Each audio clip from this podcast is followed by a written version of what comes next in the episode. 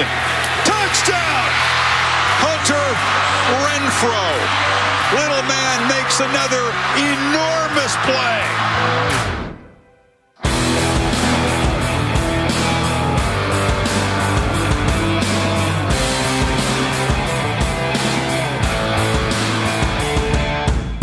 Salut à tous et bienvenue pour cette nouvelle émission de Radio Sa US consacrée enfin au grand retour du collège football version 2017-2018. On reviendra donc sur cette euh, Week 0, concept un petit peu atypique depuis quelques années. Donc cette Week 0 euh, qui s'est déroulée au cours de ce week-end, au cours de ce samedi plus précisément, du côté du foot universitaire. BYU qui passe par la petite porte, Stanford en mode scrimmage du côté de Sydney ou encore Colorado State, nouvelle place porte de la Mountain West. Ça c'est pour notre ami de chez Boise State qui gère le compte français sur Twitter. Et puis donc pour en parler, pour débriefer tout ça, euh, comme d'habitude, le rédacteur et fondateur du site The Blue Pennant, Morgan Lagré, est en ma compagnie. Salut Morgan Salut Yellow, bonjour à tous et ça y est, c'est reparti pour une nouvelle saison.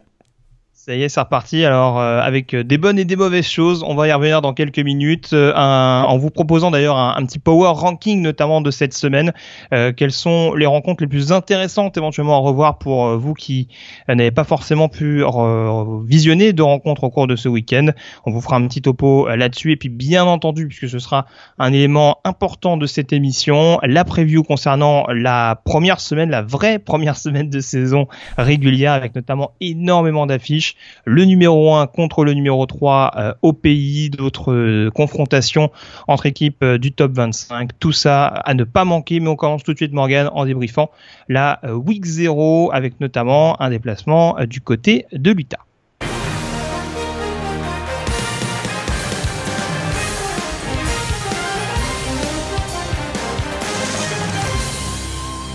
Avec donc, euh, j'en parlais, donc cette euh, week 0, 5 matchs hein, au programme au cours de ce week-end, avec euh, donc des rencontres qu'on passionné, mais qu'on aussi un petit peu laissé sur notre fin. En conséquence, comme je le disais, on va établir Morgan un petit power ranking, un petit peu des rencontres qu'il fallait suivre au cours de ce week-end, des moins intéressantes aux plus intéressantes, et forcément, on est un petit peu obligé de commencer par euh, cette confrontation entre euh, une équipe de première division et une équipe de deuxième division. La seule confrontation d'ailleurs, hein, puisque pour le reste, on n'avait que des duels entre équipes de, FBS.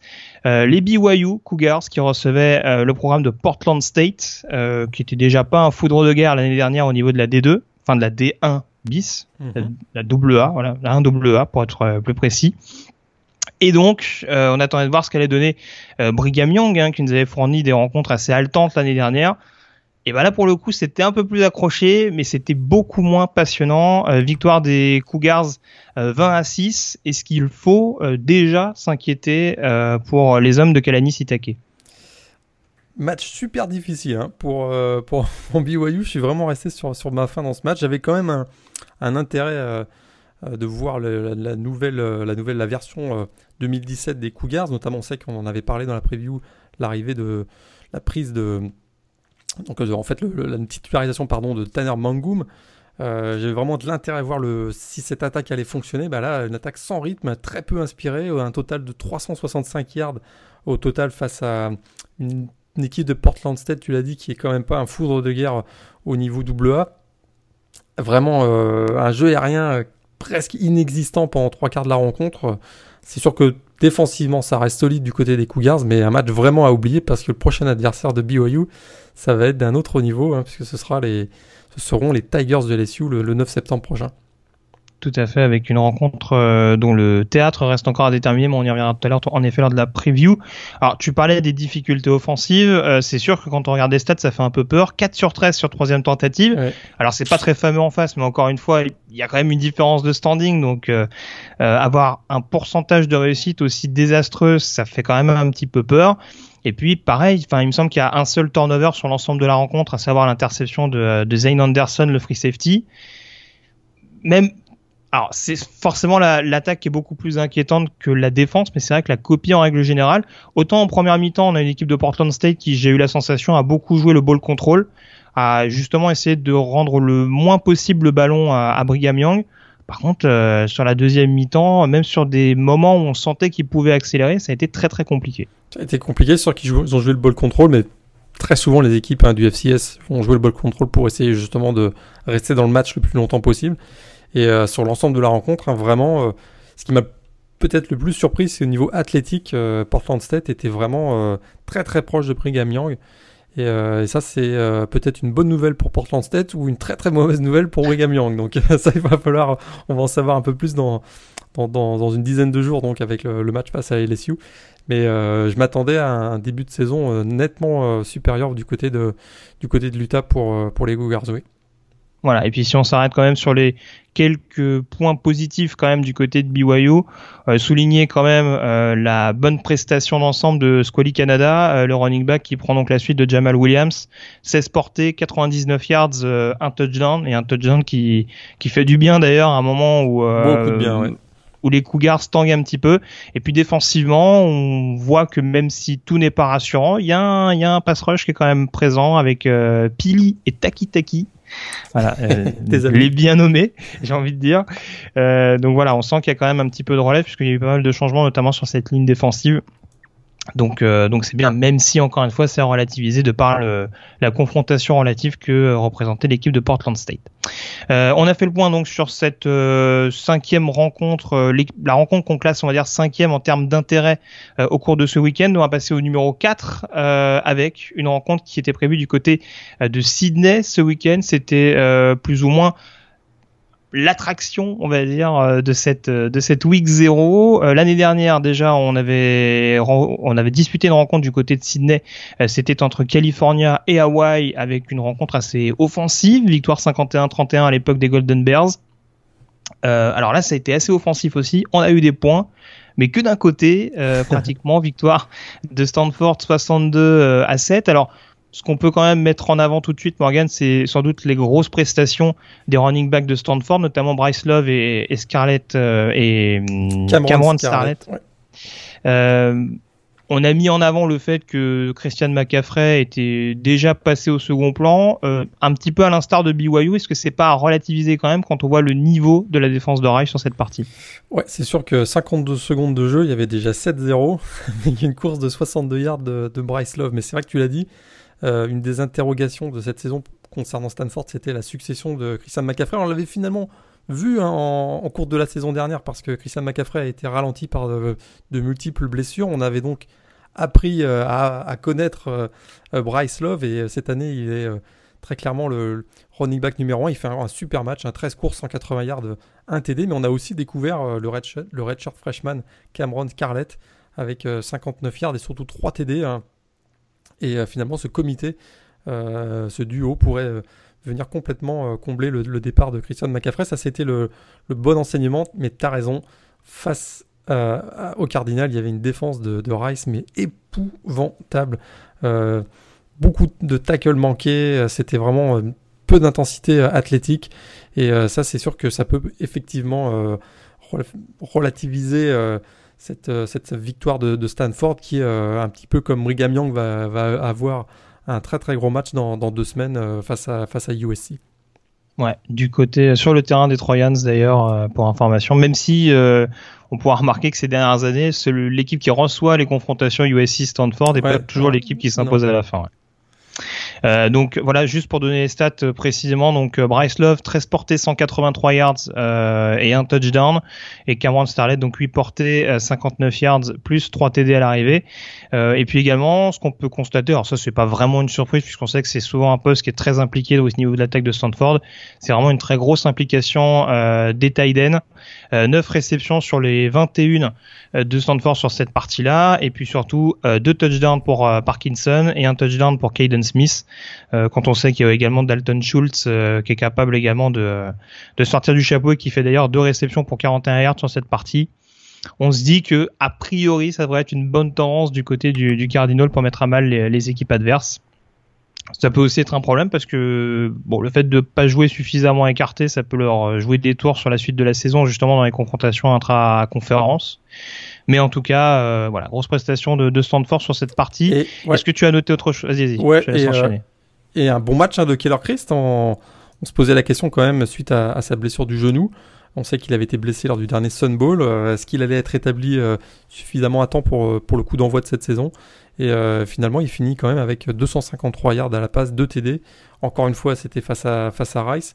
Mais j'ai trouvé que c'était quand même très intéressant, tu l'as dit, une super bonne connexion avec les Titans. Et on a découvert aussi un, receveur freshman, un Connor Weddington qui a, à mon avis, un très bel avenir dans la conférence Pac, Pac 12. Voilà, et puis aussi, euh, j'en profite pour terminer là-dessus, parce qu'on va pas se mentir, il n'y a pas 40 choses à raconter sur ce match non plus. Je parlais des motifs intéressants tout à l'heure du côté de BYU. Euh, défensivement, ce qui est peut-être à souligner du côté de Stanford, c'est aussi la question de la profondeur. Euh, je pense par exemple au poste de linebacker. On attendait euh, surtout Kevin Palma et, et Joey Alfieri sur le deuxième rideau, et on a des joueurs comme Sean Barton ou comme Casey Hill qui, qui recouvrent d'ailleurs un fumble, je crois, sur cette rencontre-là et qui arrive quand même à bouleverser la hiérarchie euh, sur le poste de corner également. Faut pas oublier euh, qu'un joueur comme euh, Alamine Murphy est encore un petit peu en retrait par rapport à Quentin Mix et, et à Holder, mais il y a vraiment une, saine émulation, on va dire, et une grosse grosse profondeur au niveau de cette défense, et ça peut également être décisif sur des rencontres couperées, notamment la rencontre dont tu parlais tout à l'heure, la rencontre qui est prévue dans 15 jours sur le terrain de, de Southern California. Euh, voilà en tout cas ce qu'on peut dire sur ce Stanford Rice, sur cette démonstration euh, de Stanford euh, contre Rice. on attend la prochaine confrontation du côté de Sydney, puisque visiblement on aime les rencontres de moins en moins équilibrées. On parlait d'un Alabama presbytérienne l'année prochaine. Hein. Ah, ça, ça. moi, je, moi, je promets, billets, hein, j'y vais. J'y vais. ah, ça peut être sympa. Euh, donc voilà, en tout cas, cette rencontre classée euh, numéro 4 de notre Power Ranking, on passe à euh, la rencontre classée numéro 3 avec de nouveau une équipe classée, puisqu'on rappelle que Stanford est classé numéro 14 du top 25 depuis quelques jours. Le numéro 19, South Florida, se déplaçait du côté de San Jose State. les Bulls, grandissimes favoris au niveau de la conférence Pour les débuts de Charlie Strong. Ça n'a pas été spécialement évident, Morgan, avec une, on va dire, une rencontre à deux visages et finalement une victoire de, USF 42 à 22. Ça sentait le match piège. On l'avait un peu, euh, on l'avait un peu dit euh, dans le dernier podcast. Euh, un voyage de plus de 3000 km donc pour South Florida direction la Californie. Et très clairement, ils ont eu un sérieux retard à l'allumage. Un kick-off directement en touche, un punt bloqué, un TD qui suit derrière, 16-0 en faveur de San Jose State dans le premier carton, si je me trompe pas. on commençait même à se poser des questions au sujet de, Charlie Strong. Ça a été mieux par la suite, hein, avec 4 TD dans le, seul deuxième carton, euh, deux passes de Quinton Flowers et euh, deux TD au sol de d'Ernest Johnson. Euh, ensuite, ça, ils ont vraiment déroulé pour s'imposer 42-22, mais j'ai trouvé que du côté de South Florida, c'était quand même assez inquiétant. Alors, un bon jeu au sol, ça reste quand même explosif offensivement, on le savait, il y a énormément de titulaires de retour, donc les automatismes sont, sont quand même là. Mais défensivement, hein, moi j'ai trouvé que c'était très très très difficile face à une équipe de San Jose State qui a priori sera, sera quand même pas un des grands candidats dans la, dans la conférence Mountain West.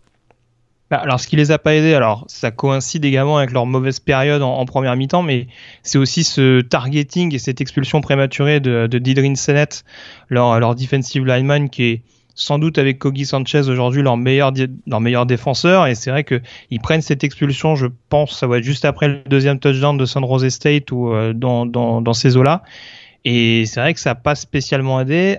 Après, euh, notamment au niveau du backfield défensif, euh, quand on voit par exemple les, les gros gros soucis qu'a qu provoqué euh, l'explosif Bailey Gaver, euh, qui a fait quand même pas mal souffrir, que ce soit René, René Higgins ou encore euh, Didrik Nichols, il y a eu beaucoup de difficultés notamment pour le pour le couvrir efficacement.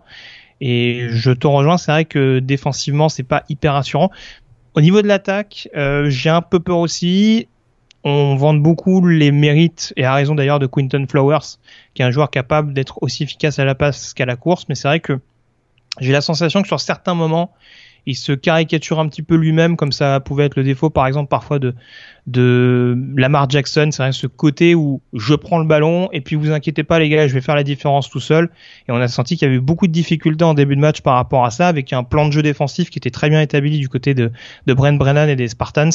Et c'est aussi ça, je pense, qui a fait beaucoup souffrir South Florida.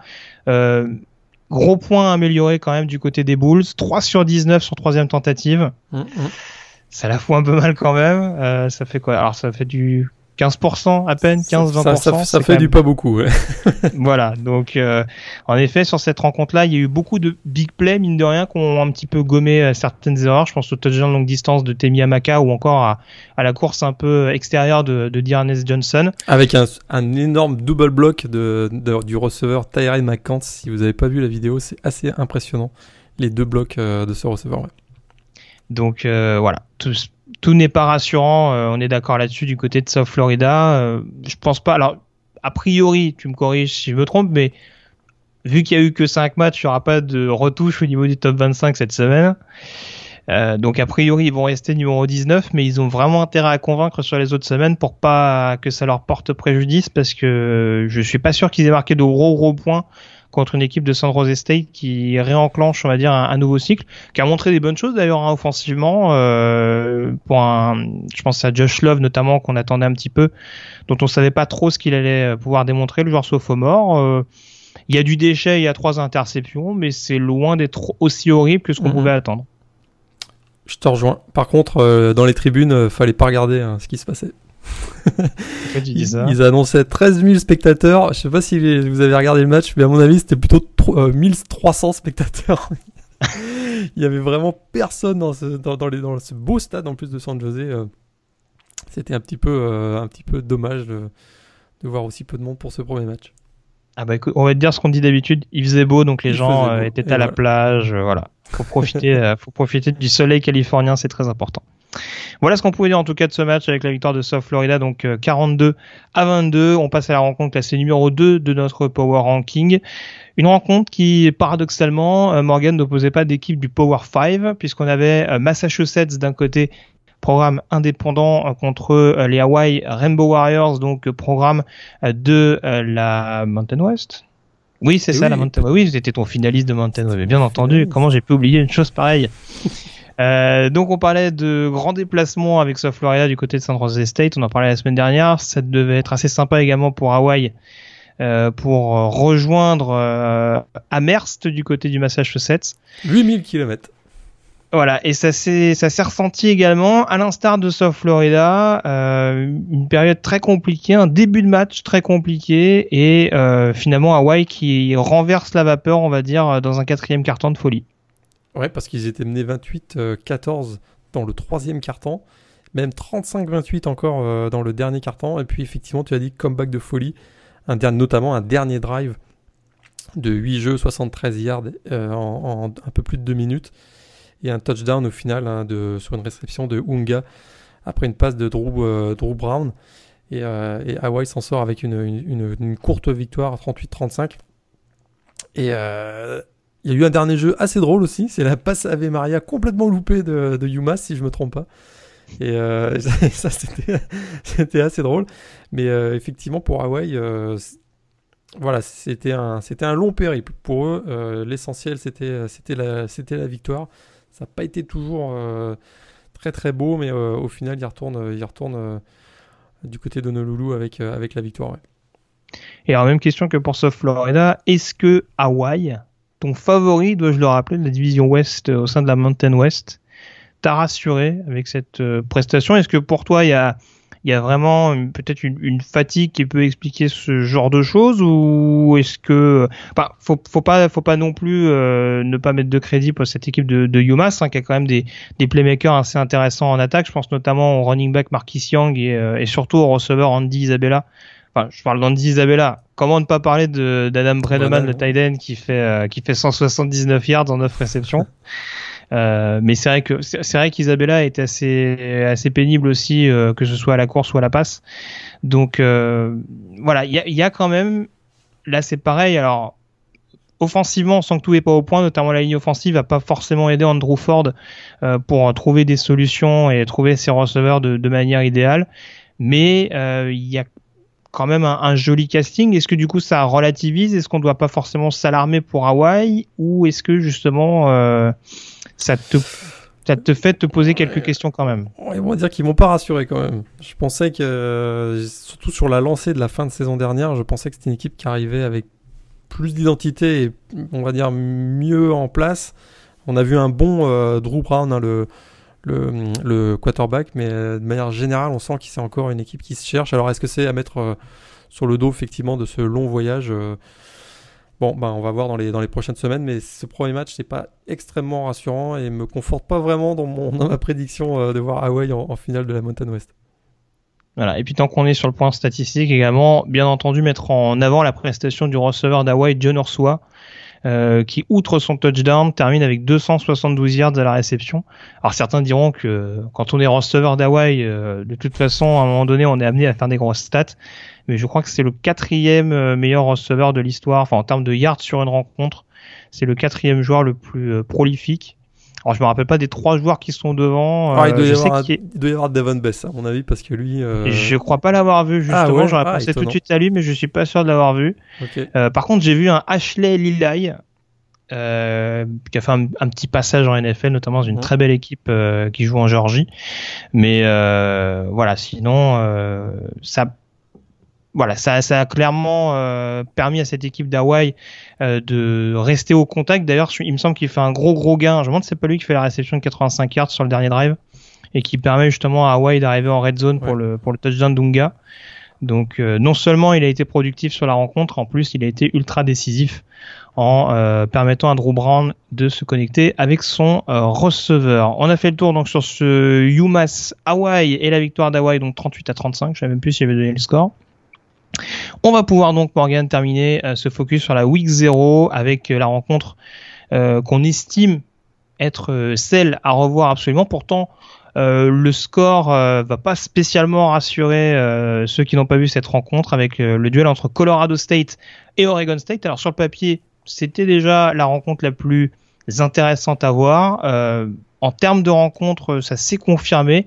Large victoire des Rams, 58 à 27, euh, mais notamment dans un deuxième quart-temps un petit peu à, sens unique. Euh, qu'est-ce qui a fait pencher, selon toi, la balance euh, en faveur de l'équipe de Mountain West sur cette partie?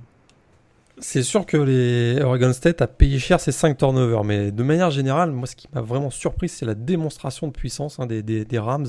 Ça, ça avait été, je l'avais un peu sous-estimé.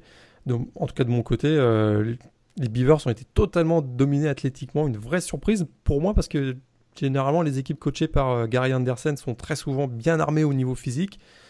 Euh, et là, ça a été vraiment euh, très très très difficile, et notamment 7 TD encaissés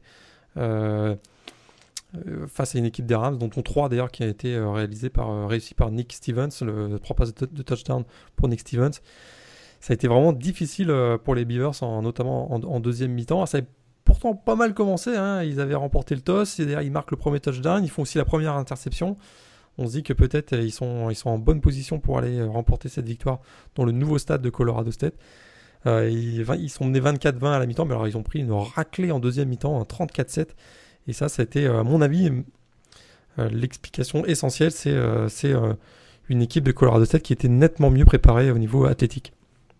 Ouais, pour corroborer ce que tu disais, alors là je m'arrête sur le sur le point un peu plus défensif du côté du côté des, des Rams, mais c'est vrai que pour une équipe qui en effet a l'habitude de jouer très physique offensivement, notamment par l'intermédiaire de son running back euh, Ryan Noll, hein, mm. qui certes fait 7 yards de moyenne par portée, mais si on y regarde de plus près, il y a 23 first downs qui sont obtenus par Oregon State, 6 seulement à la course. Ça veut dire que pour le coup, euh, on a été aussi mis en, en, situation de devoir absolument passer pour pour pouvoir faire avancer le ballon. Et c'est sûr que quand on met un petit peu trop de pression sur les épaules d'un joueur comme Jake Luton, qui est prometteur, hein, qui, est, euh, une recrue intéressante arrivée de junior collège, mais qui a peut-être pas encore tous les automatismes, notamment avec ses receveurs, bah on s'expose à ce genre de risque, et notamment à cette interception, à ce pick six de, de Trey Thomas, qui, euh, qui est quand même le, le tournant important de cette deuxième mi-temps, et euh, ce qui a notamment permis à, à Colorado State de, euh, de se faire la malle, ce qui doit marquer le touchdown au moment où Colorado State mène 27 à, à 20 alors, je l'avais pas mis, on en parlait un petit peu en off, mais je l'avais pas mis dans mon hot seat au niveau de la conférence Pac-12 de par les, nombreux concurrents euh, de valeur qu'il avait euh, dans cette position-là, mais va quand même falloir se faire du souci pour Gary Anderson. Euh, troisième saison du côté d'Oregon State. On se rappelle qu'il reste sur une saison à 4-8, donc une saison sans ball, même en ayant éclaté Oregon lors de la Civil War l'année dernière ça va commencer à très sérieusement le, fragiliser si Oregon State ne joue pas de ball cette année? Euh, ça va être compliqué. Déjà, la semaine prochaine, euh, il joue Portland State. On a vu que Portland State euh, a quand même bien embêté Brigham Young. Derrière, ce sera Minnesota. Ah, là, par contre, s'il perd contre Portland State, faut qu'il démissionne tout de suite. C'est sûr, mais derrière, ils accueillent euh, Minnesota, une équipe aussi assez athlétique. Euh, effectivement, s'ils font pas de ball cette année, ça, avait pourtant bien fini l'an dernier pour Oregon State. On se souvient qu'ils avaient battu Oregon, si je me trompe pas. Puis euh, on se disait que peut-être s'ils étaient sur une phase ascendante, dans une période ascendante, mais euh, cette rencontre-là, et d'ailleurs même lui, il était euh, vraiment abattu en conférence de presse après le match. hein. il avait vraiment, il se sentait embarrassé, comme il a dit. Et c'est pour lui, il va falloir vraiment rapidement rebondir euh, face à Portland State euh, samedi prochain. Voilà. Et puis, euh, qui avait mis Colo- Colorado State en finale de la Mountain allez, c'est juste pour plaisir. Mais Ouais. euh, non, j'attends de voir. hein. La semaine prochaine, au Mile High Stadium, il y a le Rocky, vrai. Rocky Mount- Rocky Mountain Showdown face à Colorado. Là, on va voir. C'est sûr que s'ils refont la même performance contre, ah, ça peut être, un, ça peut être très très joli match. hein. contre une deuxième équipe de la Pac-12, on va, on va voir. C'est sûr que s'ils sont aussi athlétiques et qu'ils réussissent à, à embêter, voire même à battre les Buffaloes de Colorado, hmm, là, je serais pas loin de te rejoindre et dire que Colorado 7 pourrait bien être la belle surprise de la saison. Mais alors, c'est ce que j'allais dire. hein. C'est vrai que Colorado State, je... ce qui m'intriguait le plus, c'était vraiment leur jeu aérien avec euh, donc cette connexion notamment entre entre Stevens et, Gallup et puis également euh, Olabiji Olabiji Olabisi Johnson pardon, euh, qui est capable de prendre le relais euh, au besoin. Par contre, ils ont ils commencent quand même à avoir une pléthore de running back euh, assez performants. Alors, Dalin Dawkins, on connaissait, Easy Matthews, on connaissait un, un petit peu moins, mais on connaissait quand même. Euh, on a encore un, un touchdown sur la rencontre de, de Marvin Kinsey, le, le prometteur sophomore, et puis ce freshman qui sort de nulle part, à de body avec son, son physique euh, justement de déménageur, c'est est- vraiment symptomatique justement de ce que tu évoquais, c'est-à-dire cette différence physique. Euh, Colorado arrive à nous sortir un- alors je sais pas s'il est trop freshman exactement, mais ce, ce joueur de première année qui euh, vraiment sur chaque portée de ballon, bah, il nous a fait du Ryan Hall, cette portée de moyenne.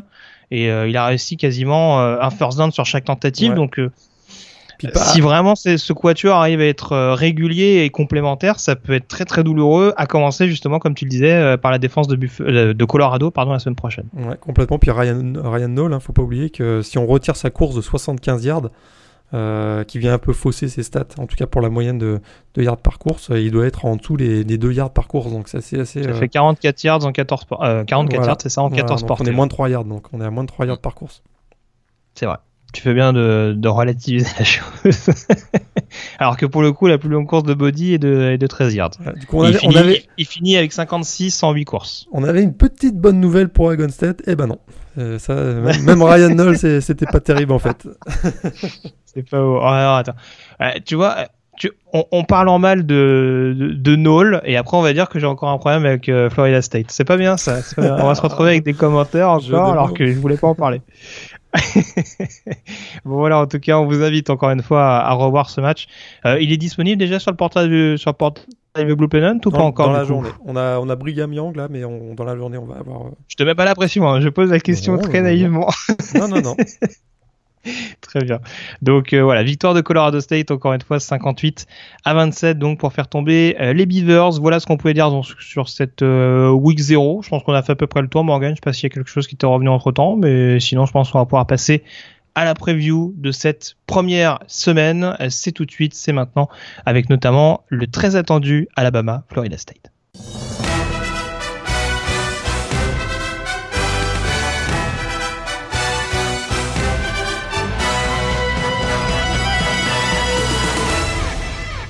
Voilà, on va pas se mentir, hein, euh, beaucoup ont sans doute regardé la Week 0, mais la semaine qui nous intéresse sans doute le plus en ce début de saison, c'est cette première semaine, avec notamment cette énorme confrontation euh, Morgan euh, qui est prévue donc entre euh, Alabama et euh, Florida State, le numéro 1 contre le numéro 3. Ça aurait été trop beau d'avoir un numéro 1 contre le numéro 2. Euh, mais du côté d'Atlanta, donc ce sera le numéro 1 Alabama qui affrontera le numéro 3 euh, Florida State. Comme je le disais, on va essayer d'analyser les différents match-ups intéressants à suivre. J'imagine, Morgan, que à l'instar de ce dont tu nous avais parlé il y a quelques semaines, tu vas peut-être suivre de près notamment ce duel entre le pass rush d'Alabama et la O-line des Seminoles? C'est sûr que tout ce qui va se passer sur la ligne de scrimmage dans ce match va être très très très important et crucial. Moi je m'attends à une guerre de tranchées. Euh, L'affiche est belle. Tu sais quoi, je crée un match assez fermé en fait entre deux équipes euh, ultra physiques. Alors tu as dit, hein, numéro 1 contre numéro 3. Pour beaucoup, ça devrait être même normalement numéro 1 contre numéro 2. C'est peut-être la plus belle affiche d'ailleurs de tous les temps pour un match d'ouverture d'une saison de college football. Euh, Est-ce que ce sera d'ailleurs un avant-goût de la finale nationale hein, qui se joue également dans ce Mercedes-Benz Stadium d'Atlanta? Ça moi, compliquera je... les choses en tout cas. Hein. Ouais. L'équipe qui perd ce match pour être dans le top 4 va falloir cravacher derrière. Hein. Et ben justement, euh, tu abordes la question. Je me demande si la pression est pas plus sur Alabama que sur Florida State. Parce que si tu regardes le top 10 actuellement de la P-Top 25, il y a zéro programme de la SEC à part Alabama. Alors que du côté de Florida State, il y a beaucoup plus de monde de l'ACC. Si Florida State, à mon avis, euh, se fait battre par Alabama, ils auront l'occasion de se rattraper, notamment euh, en battant avec des, des, matchs face à Clemson, Louisville, Miami, qui à mon avis pourrait être la bonne surprise de l'année. Du côté d'Alabama, si la, tendance se confirme, c'est-à-dire qu'il y a une baisse de régime de la SEC, euh, ils auront peut-être moins l'occasion de justement de venir remarquer des points. Et euh, auprès du, comité de sélection, je me demande donc euh, dans cette logique-là si c'est pas plus Alabama qui a la pression que, que Florida State. Je te, je, te, rejoins globalement. Alors, je te rejoins encore plus sur le, la physionomie un petit peu fermée. On sait que, alors, Jalen Hurd, je pense, va encore franchir un cap cette année, mais on, paradoxalement, on a deux quarterbacks qui sont pas encore ultra performants dans le domaine aérien. Et du coup, contre deux défenses aussi redoutables et qui peuvent éventuellement euh, intercepter l'adversaire, voire même retourner les interceptions pour des touchdowns, c'est fort possible en effet qu'on s'arrête beaucoup plus sur un jeu au sol. On va avoir deux beaux tandems de chaque côté. Côté Alabama, donc Damian Harris et Bo Scarborough, et côté Florida State, donc Jacques Patrick et, et Cam Akers. À mon avis, ça risque vraiment de, de blinder, on va dire, euh, au niveau de au niveau du jeu au sol. Et c'est vrai que l'équipe qui prendra l'ascendant dans ce domaine-là, selon moi, mmh. aura quand même un avantage J'irai peut-être plus vers Alabama. Alors, on fera les, les, pronostics un peu plus tard, mais c'est vrai que un joueur comme Cam Akers, il a du potentiel, hein, mais selon, alors est-ce que, est-ce que, est-ce que selon toi c'est une bonne chose qu'il commence contre Alabama? Est-ce que justement il va, il va mettre en, en, avant toutes ses qualités, ou est-ce que justement ça peut un petit peu l'inhiber? Je me demande si, euh, si Jimbo Fisher va pas le protéger. Parce que euh, lui démarrer sa carrière universitaire face à la défense d'Alabama. Ah, c'est sûr qu'il y a mieux. Hein. Il va comprendre tout de suite sa douleur. sa douleur. Je me demande s'il va pas être un peu protégé. Euh, sûrement, sûrement lancé sur certains systèmes. Euh, mais, euh, mais sûr pour lui, ça va être un peu, un peu plus difficile. Et c'est vrai que vraiment, en analysant les match-up et les, différents systèmes de jeu, si on se projette, j'ai un petit peu peur de retrouver les Alabama et les Sioux il y a quelques années. J'ai peur qu'on fasse un un gros showdown de ce match et on, qu'on soit un petit peu déçu euh, mmh. au final parce qu'il y a, on l'a dit, il y a un enjeu énorme. Hein. Celui qui perd se met déjà en difficulté pour une place en playoff alors que les playoffs c'est dans c'est dans quatre mois. Et ça, et, bah voilà. En plus c'est le premier match de la saison donc pas vraiment encore d'automatisme, notamment dans le jeu aérien. J'ai peur qu'on soit effectivement euh, très tenté de vouer euh, énormément au sol. Et, et donc avoir un, un peut-être pas énormément d'explosivité, mais à mon avis, il va quand même falloir y créer 2-3 big plays euh, euh, dans le jeu aérien et c'est peut-être d'ailleurs à ce niveau-là qu'il pourrait y avoir un, un, game changer, on va dire. Ah, alors attends, on va, on va y revenir juste après. On, on, on, va le donner, puisqu'en effet, on va essayer d'analyser un, un, joueur qui pourrait éventuellement sortir du lot sur cette partie.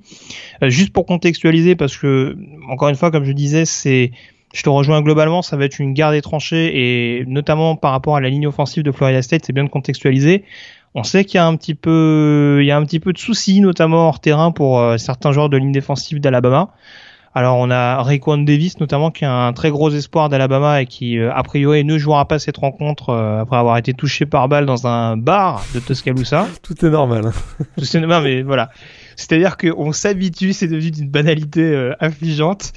Et euh, alors, je sais que Dashon End avait eu des soucis, notamment extrasportifs. Alors, je ne sais pas s'il pourra ouais, être présent. Si, si, si, si, il jouera. D'accord. Donc euh, voilà. Je pensais, je, je, pensais que ce serait un petit peu écrac ou éventuellement qu'on mm -hmm. qu l'aurait peut-être pénalisé. à la, ah non, non, à, à, Alabama, la NCA, genre on va te pénaliser 20 secondes. Voilà, c'est bon, ça, a été pénalisé. à toi champion. Il va rater une série quoi. Voilà, mais euh, en, en, tout cas, Raekwon Davis, ça peut être, euh, ça peut être problématique en termes de profondeur parce que c'est un joueur qui peut faire pas mal de choses et qui est vraiment annoncé comme la future pépite euh, d'Alabama au niveau du, du, premier rideau. Exactement, il est, c'est le backup de Darren Payne au niveau nose guard et effectivement, si Darren Payne veut souffler un petit peu, ben, on va sûrement être obligé de lancer peut-être le, le, le, freshman Quinnen Williams qui, a pas, qui, qui, fera ses, qui fera ses débuts et puis euh, on sait qu'aussi du côté d'Alabama, il, y a une nouvelle ligne de, de linebacker, même s'il y a Rashan Evans qui est de retour. Euh, on attend euh, Anne Fernet Jennings et le, jeune trou freshman Dylan Moses. Donc ça va, être, intéressant en tout cas à surveiller une nouvelle génération de défenseurs du côté d'Alabama. J'aime bien comment tu relativises la présence de Queen Williams. Ça, ça fait un peu euh, le mec à Alabama. c'est seulement une recrue 4 étoiles, les gars, vous inquiétez pas. non, mais ce, qui est, ce, qui est, fou, c'est qu'on finit, on finit par s'y habituer. Mais de toute façon, on l'avait dit dans la preview, il y, a, il y, a des 5 étoiles dans, tous les, dans, dans toutes les lignes. Donc, euh... Alors, on, on, on, peut désormais y venir, Morgan, parce que alors, ça me permettra d'enchaîner sur un autre match-up éventuellement, mais ton game changer, euh, lequel est-il sur cette rencontre euh, Le joueur qui, selon toi, peut faire basculer cette partie en faveur euh, de son programme? Ah, j'ai peur qu'on ait choisi le même. Dis toujours. Minka Fitzpatrick, à mon avis, parce que, comme je disais tout à l'heure, ce match risque d'être fermé. Pour faire basculer le match, il va falloir prendre à un moment donné un petit risque. Et, et le duel entre Minka Fitzpatrick et Naquan Murray, j'ai peur que, que, Fitzpatrick soit un, un habitué d'ailleurs de des big plays défensifs et à mon avis, euh, il pourrait bien faire basculer la rencontre du côté d'Alabama avec une interception. C'est ça que je voulais dire. Alors, juste un petit bémol, euh, on a le même game changer. Donc euh, voilà, c'est un peu comme les pronostics, en fait, on met toujours la même chose. Pourtant, on se, on, se contraint de ne pas donner nos, nos, pronostics et, nos idées avant le, avant le podcast. Exactement. Alors, honnêtement, je pense que s'il y a un game changer, il sera dans, dans un backfield défensif. Parce que je serais pas très original, mais je verrais en l'occurrence ou euh, Fitzpatrick ou Derwin James côté Florida State euh, s'il doit y avoir une interception un petit peu décisive au cours de cette partie. Euh, alors juste un petit bémol, je pense pas qu'il sera vraiment au duel avec euh, Naquan Murray parce que mine de rien Nick Saban a trouvé ses cornerbacks, ouais, il, il s'est un peu. Alors après il peut faire tellement de choses, hein, il peut jouer nickelback ou quoi que ce soit, mais c'est justement en ça où je me dis que peut-être dans le slot euh, vu qu'il y a encore moins de possibilités pour Florida State, vu que DeAndre François sur les passes qu'il va faire va peut-être un peu plus jouer la sécurité, ça peut justement faire le jeu d'Alabama et permettre à Minka Fitzpatrick qui va traîner dans ce secteur-là euh, d'éventuellement se, régaler avec euh, une interception ou en tout cas quelques quelques gros hits qui vont peut-être euh, dissuader DeAndre François de, de tenter la, la passe et, et, de peut-être beaucoup plus s'appuyer encore un peu plus sur son backfield offensif. Donc là-dessus, je te rejoins et je mettrais euh, je mettrais sans doute Minka Fitzpatrick comme un, un joueur décisif de cette rencontre. Et tu as parlé de Derwin James, hein, le safety de, des Seminoles. On sait que c'est il fait son retour après une grave blessure subie dans le deuxième match de la saison 2016 euh, et son apport sur le run support va être extrêmement précieux pour les Seminoles et j'ai vraiment hâte de le voir. Là aussi, ça pourrait être un, match-up entre Darwin James et Bo Scarborough euh, qui pourrait être, être vraiment intéressant. Alors si vous avez pas encore vu Darwin James jouer, vous allez voir, c'est un joueur explosif. Hein, vraiment, sur le terrain, on ne voit que lui. c'est vraiment très, très, très, très, très spécial et j'ai hâte de voir sa prestation. Surtout que là, il va, lui, il est très, très revanchard. Hein, certains disent que c'est peut-être le meilleur joueur de, du college football actuellement et à mon avis, euh, il va vouloir faire un, un, gros, gros match à Atlanta samedi. Voilà. Et puis pour terminer avec les match-up, euh, je suis aussi intrigué par, par le duel entre Calvin Ridley et Tarvaris McFadden, euh, deux, deux, joueurs très très réputés euh, et très bien vus par les scouts NFL. Euh, ça peut être un justement dans, dans l'optique, on va dire, du scouting, euh, si les deux joueurs venaient à se présenter l'année prochaine. Voilà, avoir un petit peu un aperçu de ce que l'un peut donner, ce que l'autre peut donner également contre une grosse concurrence. voilà, ce sera ce sera à suivre. Euh, ça me rappelle un petit peu, euh, alors dans un autre contexte, mais euh, c'est vrai, le, on va dire le, les duels entre les receveurs d'Alabama et les DB d'LSU à l'époque, avec notamment les Tyrann Mathieu et, Maurice Claiborne qui jouaient au niveau du, du backfield des Tigers. Donc, voilà, c'est un duel qui, qui va m'intriguer non seulement euh, si Alabama essaie d'aérer un petit peu plus son jeu, parce qu'il faut pas l'oublier, mais il y a quand même le départ de Joe Ward qui va donner un peu moins de solutions au poste de tight end, en tout cas en termes de réception, on va dire, de main, de fiable. Donc euh, là, pour le coup, le, jeu aérien risque d'être un peu plus aéré, et c'est là où on devrait voir un petit peu plus de euh, les cornerbacks de Florida State. Et on sait qu'il y a du potentiel quand même à ce niveau-là, que ce soit avec euh, avec McFadden ou encore avec AJ Westbrook. Donc à suivre de très très près, selon moi. Deuxième match à suivre, euh, Morgan. On ne peut pas passer à côté. Le duel qui aura lieu du côté d'Arlington dans le Texas entre deux équipes classées de nouveau. Les Michigan Wolverines d'un côté, les Florida Gators euh, de l'autre. Alors, euh, on sait qu'il y a eu quelques... Je parlais des soucis extrasportifs de Raekwon Davis. Alors, on n'en est pas encore à la blessure par balle, mais euh, en tout cas, on sait qu'Antonio Callaway, le receveur de Florida, va faire défaut aux Gators sur cette partie. Est-ce que ça peut être un, un comment dire un point rédhibitoire pour permettre à, à Florida de d'espérer s'imposer? Oui, parce qu'en plus, euh, on sait qu'il va y avoir un nouveau euh, quarterback euh, partant du côté des Gators. Hein, de plus en plus, on pense que ça va être Felipe, Felipe Franks qui va démarrer à la place de plutôt que Malik Zahir. Alors effectivement, là, s'il perd une option, le nouveau quarterback perd une option vraiment intéressante. Et ça pourrait effectivement jouer. alors, si, si, tu me permets, Morgan, j'ai même entendu, alors peut-être que ça a changé ces dernières heures, la, folle rumeur, la fameuse rumeur du de l'attaque à trois têtes. À trois têtes, ouais, ça on l'a. Avec Felipe Franks, Luc Del Rio et, euh, Malik Zahir. Gros intox à mon avis. Gros, grosse, grosse, grosse intox de, de McIlwain à mon avis, le, coach des Gators. Euh, mais en tout cas, il y a plein de choses super intéressantes à suivre dans ce match. Hein, du côté de Michigan, on sait que c'est une équipe renouvelée avec 17 titulaires à remplacer. Euh, du côté de Florida, donc on en a parlé, le poste de quarterback, c'est une vraie interrogation. Euh, moi, je m'attends à un gros match encore, très très très physique, et ça va jouer aussi, à mon avis, sur la ligne de scrimmage avec euh, la, ligne défensive de Florida face à la, ligne offensive de, Michigan. Ça pourrait être une, des clés, euh, une des clés de cette rencontre. Ouais, je te rejoins globalement. Alors, ce qu'il faut dire quand même dans cette partie, c'est qu'on a sans doute affaire aux deux défenses de première division les plus renouvelées au cours de l'intersaison parce que Michigan, on en avait déjà parlé, il y a une dizaine de joueurs qui sont partis. Bah, alors, si on regarde de près Florida, alors on, va y ajouter la blessure de, Marcel Harris, le safety euh, qui était un titulaire l'année dernière. Mais entre les départs de Jalen Tabor, de Quincy Wilson, de Jarrad Davis, euh, de Brian Cox, euh, et, j'en passe, il y a quand même, il y a quand même un gros gros réservoir. Alexandre Zalon, enfin j'en oublie encore certains, mais je pense que des deux côtés, si on prend les titulaires de la saison dernière, il doit rester 3-4 joueurs cumulés donc euh, voilà, je pense qu'il y a aussi des, défenseurs qui vont avoir à cœur de, faire leur preuve. Hein. Ça retire certainement rien au, talent justement de ces, nouveaux venus. Côté Michigan, pareil, on parlait de, joueurs comme Rashan Gary notamment sur la ligne défensive.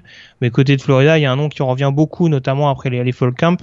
C'est celui de Taven Bryan, le, le defensive end.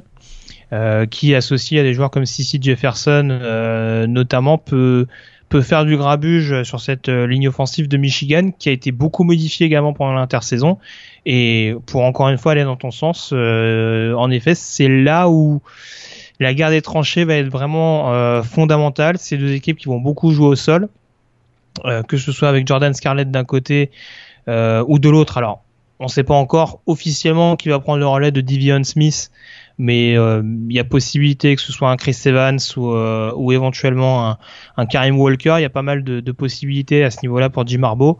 Mais euh, mine de rien, on est un petit peu dans la même configuration qu'un Alabama-Florida State. Alors peut-être pas pour les mêmes raisons, mais en tout cas un, match où ça peut également jouer fermé. Moi, je m'attends à un match fermé pour à peu près les mêmes raisons. surtout que, comme tu l'as dit, beaucoup de jeunes joueurs, peu d'expérience.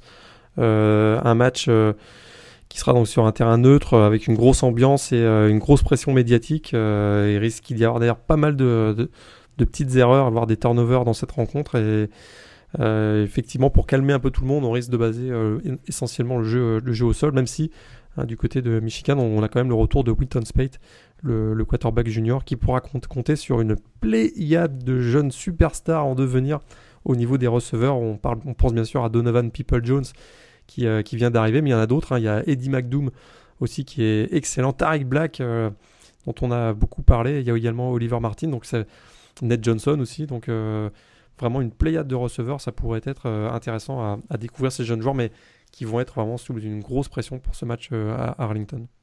C'est une bonne nouvelle le fait que Wilton Space joue en Michigan? C'était juste pour trouver.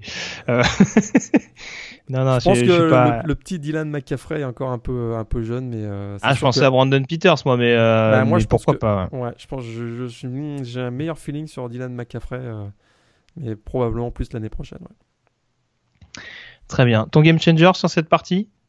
Eh ben, j'enchaîne avec les game changers défensifs. Je vois bien le sophomore Rashan Gary défensive euh, end, où il peut jouer aussi à l'intérieur.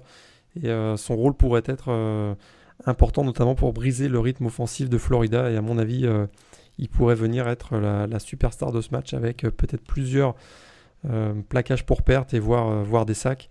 Et à mon avis, ça pourrait être un, bon game changer dans cette rencontre. Il y, a, un match-up là qui me revient, mais le match-up justement, alors je sais pas si ce sera plus Rashan Gary ou Maurice Hurst qui s'en chargera, mais le duel avec TJ McCoy, je pense qu'il va être sympa. Oui. Sur l'intérieur, je pense qu'à mon avis, là, on n'aura pas des ingrats autour de la table. Donc, euh, ça peut être intéressant, en effet. Euh, alors, toi, donc, Rashan Gary. Alors, écoute, grosse cote. Là, j'ai, là, j'ai envie de me lâcher. Euh, alors, c'est un joueur offensif pour l'occasion, également de Michigan. Et pour moi, mon game changer, c'est Ian Bunting, le tight end des, ah. des Wolverines. Euh, pourquoi? Notamment pour les raisons que j'ai évoquées, avec euh, notamment euh, un turnover assez conséquent au niveau du poste, au niveau des defensive backs. J'en parlais un petit peu. Il y a, je suis pas rassuré énormément par Wilton Spate et je pense qu'il prendra pas énormément de risques et en tout cas il mettra pas énormément sous pression ses, ses receveurs. Donc on sait que Jim Harbaugh adore les tight ends dans ses systèmes offensifs. Et c'est pour ça que je pense que Bunting va être euh, pas mal sollicité. Je serais pas étonné, par exemple, qu'un qu Hill également sorte du chapeau, le fullback, euh, qu'on a vu notamment l'année dernière euh, du côté d'Ohio State, pour ne citer que cette rencontre-là. Mais j'y vais quand même avec Bunting et je pense qu'il peut faire des, des bonnes stats et se montrer décisif sur, sur certains moments clés de cette rencontre. Et tu sais que du côté de Michigan, il y a un autre Titan connu puisqu'il y a Tyrone Whitley qui est le fils hein, de l'ancien running back des Raiders d'Oakland dans la NFL, qui est également euh, donc dans l'équipe des Wolverines. Tout à fait. Il peut y avoir d'ailleurs une belle concurrence entre les deux, parce qu'il n'y a, pas de, a pas de titulaire euh, forcément indiscutable, même si Bunting a un petit peu plus d'expérience. Donc, euh, sait-on jamais. match numéro 3, le match que j'ai sobrement appelé le Virginia Bowl entre West Virginia, classé numéro 22, je vais pas me tromper sur le classement, et Virginia Tech classé numéro 21. Euh, oui, il me semble que c'est ça. Il me semble que c'est ça. C'est Virginia Tech 21, West Virginia 22. Tout à fait. Euh, rencontre qui se jouera également sur terrain neutre, parce que quitte à avoir une rencontre entre deux équipes de Virginia, autant la jouer dans le Maryland. Euh, du côté de Landover, euh, en l'occurrence. C'est pas le stade des Redskins d'ailleurs? Absolument, dans le Maryland. C'est le, c'est le fameux stade derrière. Le FedEx, Field, c'est ça. Chercher le nom désespérément. Merci de m'aider. Et donc, euh, alors une rencontre qui pour le coup est très très très équilibrée sur le papier. On a un changement de quarterback des deux côtés. Euh, deux défenses, alors plus ou moins sous côté, même si celle des Hokies est quand même euh, assez souvent vantée. Euh, qu'est-ce qui peut faire pencher la balance selon toi? Quel match-up peut être le plus décisif?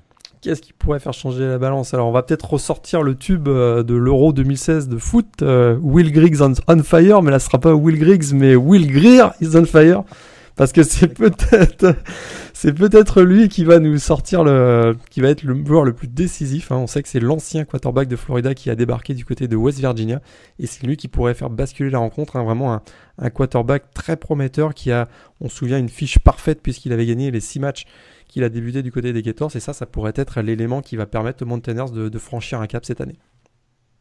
Ah, donc tu, Nous, donnes un, tu nous donnes un match-up décisif et ton game changer en même temps? Eh bien non. D'accord, ok. Bon, en tout cas, si je te comprends bien, euh, West Virginia, enfin Virginia Tech en l'occurrence, euh, va avoir du boulot, notamment avec son backfield défensif assez euh, fourni. Il va falloir se méfier du jeu à la passe de Will Greer. Exactement, exactement. Je pense que c'est d'ailleurs c'est clair, très clairement le match-up euh, décisif parce qu'on sait qu'on a Will Greer, donc le quarterback de West Virginia, face à un exceptionnel euh, backfield défensif des, des Hokies, avec notamment deux, deux cornerbacks fantastiques. Et à mon avis, c'est là que la clé du match va se situer. Très bien. Bah, écoute, Mon game changer, peut-être. Oui, bah, ton game changer, vas-y, je te laisse enchaîner là-dessus. J'enchaîne parce que il y a un fil rouge, c'est du côté du defensive back des Hokies, et je vois bien le senior Greg Stroman être le game changer parce que dans cette rencontre, je pense que Will Greer va probablement vouloir trop en faire. C'est en tout cas ma prédiction et il pourrait se faire euh, eh bien, intercepter par euh, notamment Greg Stroman qui pourrait avoir un, rôle décisif dans la rencontre. Je vois vraiment un match très très proche entre, enfin match entre deux équipes très très proches et ça pourrait se jouer sur un, sur un big play défensif notamment euh, de la part de Greg Stroman. Tu noteras que c'est mon troisième game changer défensif consécutif. Defense wins championship, doit-on rappeler. euh, Très bien, bah écoute, moi je ne déroge pas à la règle, j'ai un game changer qui est de nouveau offensif. Alors je dois dire qu'il n'est pas complètement objectif parce que c'est vrai que c'est ça commence à être un de mes chouchous. Euh, mon game changer sera le running back de West Virginia, Justin Crawford. Pour la simple et bonne raison euh, qu'en analysant les deux attaques, alors on sait que c'est euh, Josh Jackson qui a été nommé quarterback du côté de, de Virginia Tech il y a quelques semaines. Euh, ça se rapproche un petit peu, on va dire, du profil de Jared Evans, c'est-à-dire un, joueur un petit peu euh, double menace. Et c'est peut-être un peu caricatural ma façon de voir les choses, mais j'ai la sensation que Virginia Tech aura peut-être beaucoup plus de mal euh, à installer une attaque à deux visages que West Virginia, qui pour le coup a un vrai pocket passeur, a des très bons receveurs, et on va pas apprendre à Daniel Gorsen comment recruter des bons receveurs du côté des Mountaineers. Maintenant, euh, voilà, c'est aussi pour ça que je me dis qu'avec une équipe de West Virginia qui va être capable justement d'écarter un petit peu cette équipe de Virginia Tech défensivement, ça peut permettre à Justin Crawford de d'avoir certaines brèches et du coup d'aller chercher des gains en conséquence. Et c'est pour ça que je le mettrai clairement en avant et que je pense que le jeu au sol, alors je parle de lui, je parle également souvent de Kennedy McCoy qui est vraiment très très explosif et qui est capable de faire de sortir des big plays à n'importe quel moment de la rencontre. Mais j'y vais plutôt avec Justin Crawford en tant que game changer de cette partie. Quatrième rencontre, on enchaîne. Alors paradoxalement, pas d'équipe classée dans ce match. Euh, les UCLA Bruins qui affrontent les euh, Texas A&M Aggies, remake de la saison passée où Texas A&M s'est imposé euh, au forceps. Je me demande si c'était pas en prolongation d'ailleurs sur, un, sur une action décisive de, de Justin Evans. 31-24, exactement. Et donc le remake du côté euh, de Los Angeles entre euh, deux de mes chouchous poste de head coach, enfin surtout celui de surtout celui de UCLA. Je pourrais en parler des heures et des heures. Donc ce UCLA euh, Texas A&M. commençons tout de suite. Quels, quels sont les match-ups qui sont le plus intéressants pour toi? Tu nous parlais de Will Greer tout à l'heure. J'imagine que Josh Rosen est assez bien placé au niveau des duels intéressants à voir. Ouais, dans ce hot seat ball tu l'as bien résumé. c'est vrai, c'est vrai. Euh, effectivement, le, poste de quarterback va être euh, essentiel à cette rencontre. On l'a dit, hein, on en a suffisamment parlé. Le retour de blessure de Josh Rosen, donc du côté de UCLA, face à un jeune quarterback euh, du côté de Texas A&M a priori, parce que c'est vrai qu'on pourrait voir ressortir Jacob Knack pour ce match, mais ça pourrait être Nick Starkel ou, ou Kellen Mond, et ça risque d'être le, le, plus important.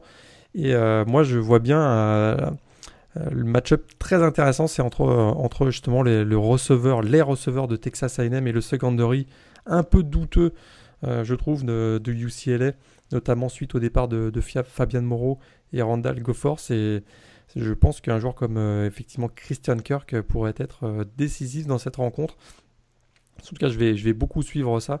Et bien sûr, on va tous suivre la performance de Josh Rosen parce que c'est un des joyaux au niveau du college football, euh, peut-être un des candidats pour, être le, premier joueur choisi lors de la draft euh, NFL 2018.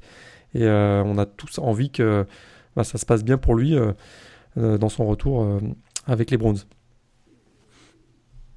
On est d'accord là-dessus. du côté de Texas A&M, alors je vais un petit peu euh, m'avancer sur mon game changer. Tu me permettras de le donner un petit peu avant toi, Morgan, parce que c'est vrai que j'ai souvent tendance, souvent tendance, pardon, à suivre le pas, mais euh, c'est vrai que c'est un match-up qui me fait saliver, qui je pense sera en plus décisif. Euh, on c'est vrai qu'on s'arrête beaucoup de par le style de jeu de Kevin Somlin sur les quarterbacks de Texas A&M ces dernières années, et, à raison d'ailleurs. que ce soit sur et en dehors du terrain, parce que ces, dernières années, ils ont, ils ont quand même vendu des, des, belles, des belles sagas du côté de College Station. par contre, c'est vrai qu'on s'arrête un petit peu moins, je trouve, sur le rôle de Trevion Williams au niveau du backfield offensif, joueur qui a été extrêmement précieux et qui en plus avec le bon relais de Kisford euh, peut vraiment laisser une empreinte, on dira, offensive du côté de Texas A&M avec euh, des bonnes fiches de stats euh, et surtout des, des, premières tentatives récupérées assez souvent. Maintenant, je suis d'accord avec toi. je pense que le backfield défensif de UCLA reste encore un petit peu suspect, un petit peu, j'allais dire frais, je sais pas si c'est vraiment le bon terme, mais en tout cas euh, un petit peu limité, un petit peu limité, c'est ça. Euh, le front seven, en revanche, euh, m'intéresse un petit peu plus et je me dis que sur cette confrontation-là, un petit duel entre Trevion Williams et Kenny Young, à mon avis, ça peut être assez sympa, assez physique et c'est pour ça que une fois n'est pas coutume, mon game changer est défensif et sera le linebacker de UCLA, Kenny Young euh, linebacker senior et euh, qui euh, également également c'est pas très objectif parce que c'est un joueur que j'adore voir jouer et qui en effet et a un impact assez assez important sur le jeu défensif de UCLA donc ça passera pas que par lui forcément pour avoir un run stop efficace du côté des Bruins.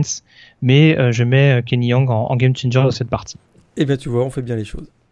Parce que moi j'ai choisi un game changer offensif et tu l'as compris je pense que Christian Kirk va être décisif dans ce match. euh, notamment face à dans son duel avec le très jeune Darnay Holmes, le cornerback. Euh, ça va être, une, à mon avis, euh, une, soirée difficile pour ce jeune cornerback des, des, Browns et je pense que Christian Kirk va nous faire un très très très gros match dimanche prochain dans cette rencontre entre Texas A&M et UCL. Tu nous parles de son impact offensif, faut pas non plus oublier que c'est un joueur diablement efficace sur équipe spéciale et c'est pour ça que je pense pas que tu seras loin de la vérité parce qu'il a tellement un, panel intéressant, euh, une explosivité euh, redoutable que ce soit offensivement ou encore une fois sur des phases de retour de coup de pied. C'est sûr que, à mon avis, il y aura bien une ou deux actions où il va être décisif en faveur des guises et rendre cette rencontre encore plus intéressante qu'elle ne l'est déjà. Dernier match analysé euh, en profondeur donc au cours de cette première semaine, le match qui aura lieu lundi prochain à l'occasion du Labor Day, euh, le numéro 25 au classement de la Top 25 donc Tennessee euh, qui affronte Georgia Tech, ce sera également alors c'est à, Atlanta aussi? Eh bien oui, ce sera Mercedes-Benz Stadium deux jours après le match. deux matchs, ah, c'est ça. Putain, ils ont, du boulot. Hein. Ils vont nous massacrer le, joli stade des Falcons. C'est dégueulasse. Le Georgia Tech Tennessee. Euh, donc, alors on en parlait lors du dernier podcast, notamment la nouvelle importante du côté de Georgia Tech.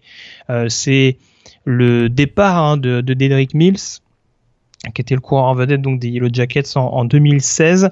Euh, Est-ce que ça empêchera forcément Georgia Tech d'être performant, de d'avoir un impact au niveau du jeu au sol. Quel match-up te semble le plus intéressant sur cette rencontre? Bah, Si tu m'avais posé la question il y a une dizaine de jours, je t'aurais dit que le match-up qui m'intéressait le plus, c'était Dedrick Mills contre, contre Darren, Kirkland. Mais si, je, suis, mais je suis très sérieux en plus. Je suis vraiment très sérieux. Dedrick, Mills, Mills se fait virer et Darren Kirkland se blesse au genou euh, le week-end dernier. à l'entraînement. Donc du coup, euh, on se retrouve euh, sans, ces, deux joueurs. Euh, moi, j'ai beaucoup d'intérêt à voir le nouveau. C'est assez surprenant pour Georgia Tech puisqu'on sait qu'il joue en, triple option et que le quarterback généralement a en tout cas moins d'impact au niveau du jeu aérien. Mais j'ai beaucoup d'intérêt à voir le jeune quarterback Matthew Jordan. Tous les commentaires qui sont faits à son sujet sont, sont vraiment très très très positifs et j'ai hâte de le voir face à la, face à la défense euh, reconstruite également du côté de, du côté de Tennessee. Et euh, ça pourrait être euh, un, élément très important. On s'attend beaucoup à voir bien sûr le jeu au sol du côté de Georgia Tech, mais je pense qu'il peut faire basculer la rencontre avec, avec ses passes. Et, et, ça pourrait être le, finalement l'élément crucial dans cette rencontre, d'ailleurs qui, est, qui sera le, le, troisième affrontement, je l'avais noté, entre des équipes de l'ACC et de la SEC, puisqu'on aura Alabama contre Florida State et euh, South Carolina contre euh, North Carolina State. Et les deux qui sont joués au même endroit. Franchement, et les dés sont vraiment pipés en NCA, c'est incroyable. et c'est le premier, premier duel entre ces deux équipes depuis 1987, euh, deux équipes qui avaient l'habitude de s'affronter régulièrement dans les années 80. Très bien. Est-ce que tu as un game changer sur cette rencontre, Morgan? Je crois que là, j'ai vendu la mèche. je crois que Matthew Jordan, du, justement, euh, du fait de ses capacités aériennes, à mon avis, en plus, qui viendrait donc euh, accompagner la triple option, lui, il pourrait avoir 2-3 big plays, notamment dans le jeu aérien, qui pourraient faire mal à, l'équipe de, Tennessee. Mm-hmm.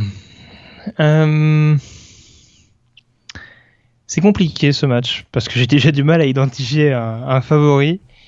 Du côté de Tennessee, euh, si je devais identifier un joueur, j'irais forcément vers Jawan Jennings. Parce que le backfield défensif de Georgia Tech, même s'il est renforcé euh, en termes de couverture, euh, c'est quand même pas l'idéal.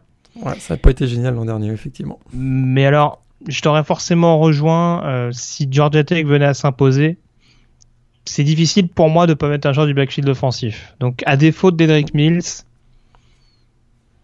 j'hésite, mais j'irai peut-être même avec le joueur le plus polyvalent euh, de cette attaque de Georgia Tech.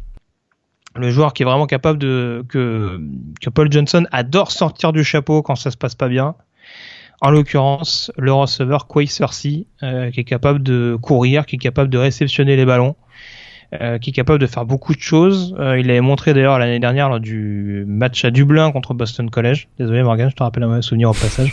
mais, mais voilà, donc c'est pour ça que sur ce genre de rencontre accrochée, je mettrais bien, euh, je, met, je nommerais bien Quay Sorcy comme un, comme un possible game changer, même si je pense qu'en effet on peut aller dans beaucoup de directions euh, de par le profil assez équilibré de cette partie. Donc euh, voilà en tout cas ce qu'on pouvait dire de cette euh, rencontre qu'on attend avec impatience. On a parlé beaucoup de l'attaque de Georgia Tech, hein, côté de Tennessee, toujours pas de starter annoncé au poste de quarterback sauf erreur de ma part. Non, c'est pas encore annoncé. Et côté running back, on rappelle que ça peut également tourner. On sait que John Kelly a priori est running back numéro 1 avec également d'autres joueurs capables de prendre la suite derrière, que ce soit Phil Samey ou, ou Chandler. Donc euh, à suivre ça, ça peut également marteler au sol sur cette partie-là, mine de rien, oh, avec deux quarterbacks, euh, de nouveaux quarterbacks de part et d'autre.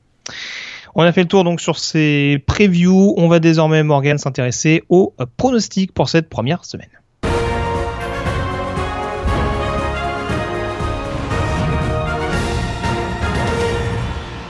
les pronostics pour cette première semaine avec euh, donc forcément un gros programme, un programme copieux, 15 rencontres à pronostiquer, rien que ça euh, pour bien commencer l'année. Et euh, juste, puisqu'il faut mettre ça en avant, l'année dernière, Morgan, on a fait des pronostics chaque semaine. Je n'ai jamais révélé le, le, nom, le nombre de pronostics justes de part et d'autre. Et eh bien sache que cette injustice a été réparée pendant l'intersaison. Et que ça a été très très accroché. Et les balls m'ont coûté très très cher. Mais est-ce qu'on a été si brillant que ça? De manière générale. Alors écoute, je ne te le cache pas, j'ai le nombre de bons pronostics, mais je ne me rappelle plus du nombre de pronostics au total. Donc on fera comme si on en, on, fera comme, si on ne le savait pas. Ou comme si on avait été très bon. C'est ça. Après, on va dire qu'il y avait 5 matchs généralement par semaine sur 12 semaines, euh, et avec éventuellement 10 à 15 matchs pendant les balls. Ça vous donne à peu près une tendance, on va dire à peu près peut-être euh, allez, on va monter jusqu'à 80 je pense. Ça n'a pas dû monter plus haut. Donc euh, ça reste quand même pas mal, en tout cas au-dessus de la moyenne. Et l'année dernière, je dois bien le dire, Morgan était meilleur pronostiqueur que moi avec un score de 52 à 50. Et euh, voilà, je le dis encore une fois, les balls m'ont coûté très très cher. Euh, en réécoutant, je me suis dit, mais pourquoi t'as mis ça? Franchement, la dernière oh, 52-50, 52-50, c'est pareil, c'est égalité. C'est gentil. si tu le si insistes, on va le prendre pour une égalité. Alors, on en vient au pronostic donc pour euh, cette année avec, je le disais, donc 15 matchs au programme. Euh, beaucoup de rencontres très intéressantes à suivre. On commence forcément par la première rencontre qui va nous intéresser au plus haut point du côté du Lucas Oil Stadium euh, d'Indianapolis. Rencontre qui va opposer euh, Louisville à Purdue, les Boilermakers d'Anthony Maungu. Alors pour information, je donne les horaires français. ce sera donc dans la nuit de samedi à dimanche à 1h30 du matin. Qui, pour toi, Morgan, peut remporter ce match entre Purdue et Louisville? Je crois que Purdue va, embêter Louisville. Euh, du fait de sa nouvelle attaque plus explosive, je pense qu'ils vont vraiment poser des problèmes à cette équipe de Louisville, mais Lamar Jackson, c'est trop. ça va être quand même très très compliqué pour la défense de Boilermakers. Mais je pense qu'ils vont faire un, vont faire un solide match offensivement. Je pense qu'ils vont montrer de belles choses. J'espère qu'Anthony sera, sera sollicité. On a vu que a priori euh, les reporters sur place disent qu'il est plutôt euh, dans la dans la première vague offensive. Donc suis vraiment un de beaucoup d'intérêt à suivre ce match, mais euh, qui sera d'ailleurs en prime time sur Fox si je me trompe pas samedi. mais je crois que Louville ça va être ça va être quand même compliqué et je vois une victoire de Louville. Je te confirme que ce sera sur euh, Fox. Et pour information, puisque tu parlais du système offensif de Purdue, faut pas oublier que Jeff Brom c'est l'école Bobby Petrino. Hein, donc euh, eh oui, c'est deux coachs qui se connaissent très très bien. Donc euh, ce serait pas étonnant d'avoir deux attaques assez explosives. L'autre chose euh, juste que tu signalais, c'est que Purdue, je pense que défensivement sur le run stop, ça peut être performant sur la couverture, j'ai un peu plus peur quand même, un peu plus peur quand même. Donc, euh, je suis pas sûr que ça fera comme le Louisville euh, Charlotte de l'année dernière où Louisville avait mis 70 points euh, sur la première rencontre, mais en effet, ça va être peut-être un petit peu coton pour euh, pour la défense de West Lafayette. Match numéro 2 qui va t'intéresser également au plus haut point. En rencontre du côté de South Bend entre Notre-Dame et Temple. Match dans la. Bah, il y en a quand même le champion ACC AAC d'ailleurs, pas ACC, le champion AAC qui affronte euh, l'équipe la plus suivie euh, des formations indépendantes. Donc euh, Notre-Dame Temple dans la nuit de samedi à dimanche, alors samedi soir plutôt heure française. attends que je m'embrouille pas. Ouais, c'est 15h30. Non oui, c'est ça, c'est ça, Samedi soir 21h30 heure française. J'ai les horaires anglaises sous les yeux, donc du coup américaines sous les yeux, donc du coup je m'embrouille beaucoup, ce qui s'entend pas vraiment. donc samedi 21h30, c'est ça, Notre-Dame Temple. Est-ce que Notre-Dame peut faire tomber l'ogre Temple? Oh la provocation.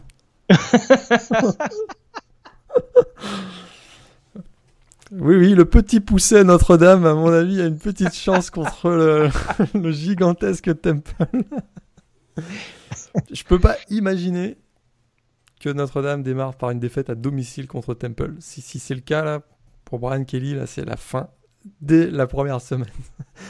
Je pense qu'ils ont quand même, ils ont quand même de bon, voilà, ils ont Winbush, Winbush là qui est le nouveau quarterback. Euh, ils ont quand même des beaux atouts dans le jeu aérien. Euh, avec euh, avec Adams également au niveau du, des running backs. Je, pense qu'il y a quand même beaucoup plus de talent du côté de Notre-Dame que Temple et puis surtout l'envie de prendre une revanche par rapport à une saison complètement manquée l'an dernier. Ouais, je te, je te rejoins là-dessus. Je mets Notre-Dame également. Aussi parce qu'il y a beaucoup, il y a eu beaucoup de modifications du côté de Temple, changement de quarterback, euh, changement de running back, même si euh, Armstead, euh, je pense, va être assez performant cette saison. Et puis en effet, tu le disais, le changement de coach avec le départ de, de Matt Rule du côté de Baylor et l'arrivée de l'ancien coordinateur défensif Geoff Collins. Donc, euh, en effet, je pense que Notre-Dame a quand même un, un ascendant et que ce serait assez grave de voir l'équipe des Fighting Irish tomber euh, contre l'ogre champion euh, d'AAC en titre. Match numéro 3, on prend la direction d'Austin, peut-être Morgan, avec euh, Texas qui reçoit Maryland. Et ça, pour le coup, ce sera dès 18h, samedi soir, donc heure française. Est-ce que Tom Herman va réussir ses débuts contre l'équipe qui aurait dû être invaincue l'année dernière en Big Ten? Là, il a plutôt intérêt, lui aussi, sous pression face à Maryland. une défaite à domicile face au terp serait quand même euh, du plus mauvais effet, on va dire. Euh, trop de talent, à mon avis, du côté de Texas. Maryland, c'est une équipe qui est en train de construire, hein, euh, à mon avis, dans peut-être l'année prochaine ou plus, plus sûrement dans deux ans, une équipe qui sera intéressante du côté de la Big Ten, mais là, c'est encore trop trop jeune. Une équipe qui. Eh oui, c'est à cause de Dwayne Haskins. S'il n'était pas parti à Ohio State, ça serait déjà réglé. Voilà, peut-être aussi. D'ailleurs, il jouera pas sans doute à Ohio State, malheureusement pour lui. mais je pense qu'il y a trop de talent du côté de Texas et un petit peu comme Notre-Dame, euh, une équipe qui est revancharde euh, avec un nouveau coach euh, dans un, groupe, stade très bouillant du côté d'Austin. D'ailleurs, on ne sait pas vraiment si le match va avoir lieu. A priori, ça devrait tenir puisque l'ouragan Harvey n'a pas vraiment touché énormément Austin, mais je vois quand même une, une, victoire assez, assez large de Texas dans ce match. Très bien. Je dis Texas également. Alors là, on va passer à deux matchs qui vont t'envoyer du rêve.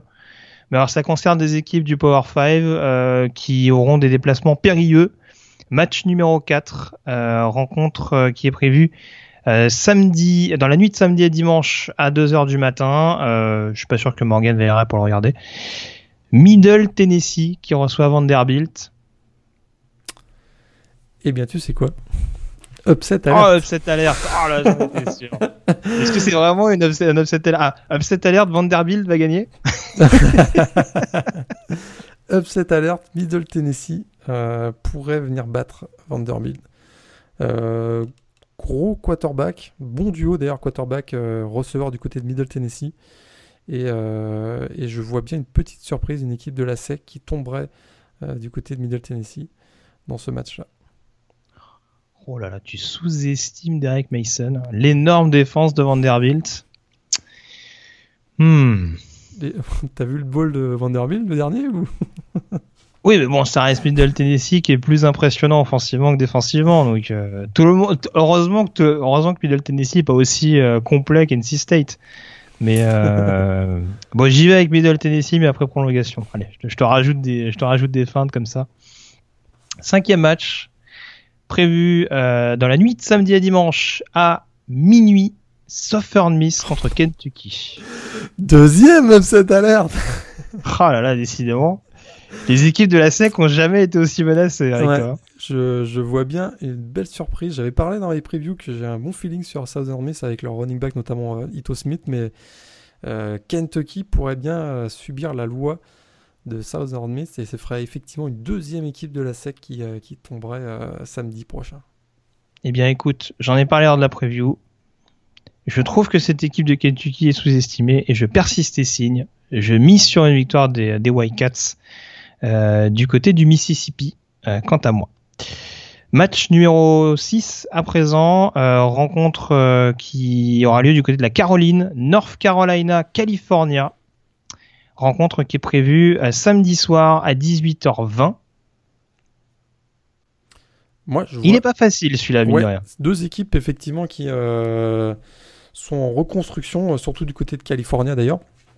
Mais je, moi, je vois bien les Tar Heels de, de North Carolina à domicile, hein, si je me trompe pas. Euh, Essentiellement parce que California, c'est un gros déplacement. Puis dans un contexte qui est quand même euh, dans un environnement assez hostile du côté de North Carolina, donc je vois euh, North Carolina l'emporter. Eh bien, moi, j'y vais avec California. Je suis très impatient de voir ce que peut donner la défense de- des Golden Bears euh, avec Justin Wilcox. Ce sera pas pire que ce qu'a pu faire notre ami quand il s'appelait l'ancien head coach, dont j'ai oublié Sonny. Dykes. Sonny Dykes, merci, l'ancien coach de Louisiana Tech. Euh, donc je pense que ce sera déjà un petit peu mieux. Et puis, on s'arrête pas beaucoup, je trouve, sur cette attaque de California. Il y a quand même deux super running backs avec Trey Watson et, euh, et Weir. Euh, deux excellents receveurs avec Demetris Robertson et euh, Emil Quistovol. S'ils arrivent vraiment à trouver un quarterback qui sera dans la lignée de ce, de ce qu'on peut être euh, Jared Goff pardon, et, euh, et Davis Webb, je pense qu'il y a quand même quelque chose à faire avec cette équipe. Alors certes, c'est un premier match, comme tu le disais à l'extérieur, il y a une phase de reconstruction qui sera non négligeable. Mais déjà, j'adore Brandon Harris. Et puis euh, voilà, il y a des y a des joueurs très très prometteurs en défense. Je regarderai ce que fera notamment un, un Cameron Seifel au niveau du pass rush euh, du côté de California. Donc c'est pour ça que j'y vais avec les Golden Bears à l'extérieur. Match numéro 7, on reste dans le même état euh, avec la rencontre entre les, le NC State Wolfpack et les South Carolina Gamecocks. Ce sera du côté de Charlotte et ce sera dans la, ce sera pas dans la nuit, ce sera euh, samedi soir plutôt à 21h heure française. Donc qui va gagner entre NC State et South Carolina, Morgan? Eh bien, si je vois Kentucky et Vanderbilt, donc deux équipes de la SEC, se faire taper, eh bien là, je vois bien South Carolina remporter une victoire même assez large face à NC State. Il y a une hype un peu autour du Wolfpack en ce moment, mais je crois que Jack Bentley et les Gamecocks vont ramener tout le monde euh, sur terre et je vois bien une belle victoire de l'équipe de Will Muschamp dans cette rencontre. Allez, moi je suis Ben Wagon à mort, moi. Je me dis- alors, alors, le truc, alors je suis Ben Wagon à mort, mais je suis Ben Wagon des deux côtés, donc c'est pas très judicieux ce que je dis. J'y vais, avec NC State quand même. Je, je te trouve très dur sur NC State, qui est une équipe très complète. Euh, certes, euh, c'est pas aussi extraordinaire euh, par rapport aux autres programmes d'ACC. C'est vrai qu'on a tendance à réduire peut-être un peu trop l'écart. Euh, je pense notamment à la différence entre Louisville, Florida State et Clemson. Mais cette équipe de South Florida reste jeune mine de rien. Tu parlais de terrain hostile, je pense que ce sera pas évident d'aller jouer euh, du côté de la Caroline du Nord. Donc euh, je pense que South Carolina va pas démériter, mais va s'incliner de peu du côté de, de NC State. Euh, match numéro 8 à présent, rencontre intra-conférence prévue jeudi, Morgan, rencontre au niveau de la Big Ten. Alors, faut que j'arrive à retrouver l'horaire. En l'occurrence, le Indiana Ohio State, euh, qui est prévu donc dans la nuit de jeudi à vendredi à 2h du matin. Euh, Est-ce que les Oilers peuvent créer la surprise contre le numéro 2 au pays? Le coordinateur offensif hein, de Ohio State, Kevin Wilson, qui retrouve son ancienne équipe. Tout à fait. Et à mon mais, avis, tout, mais tout est scripté, tout est scripté. Tout est scripté, voilà. À mon avis, il va vouloir leur donner une bonne leçon et je vois une victoire assez large de Ohio State face à Indiana dans cette rencontre. Hmm. Alors tu sais que j'ai un petit fait pour cette équipe d'Indiana. Tu sais que j'y crois un petit peu que la défense a progressé notamment. Alors l'attaque c'est quand même autre chose, surtout avec le départ de, de Devin Redding. Euh... Moi j'ai envie de dire une bonne victoire à la Buckeyes, une victoire en prolongation. Une victoire à l'arrache contre un adversaire de conférence. On dit ah c'était dur mais on l'a fait quand même les gars.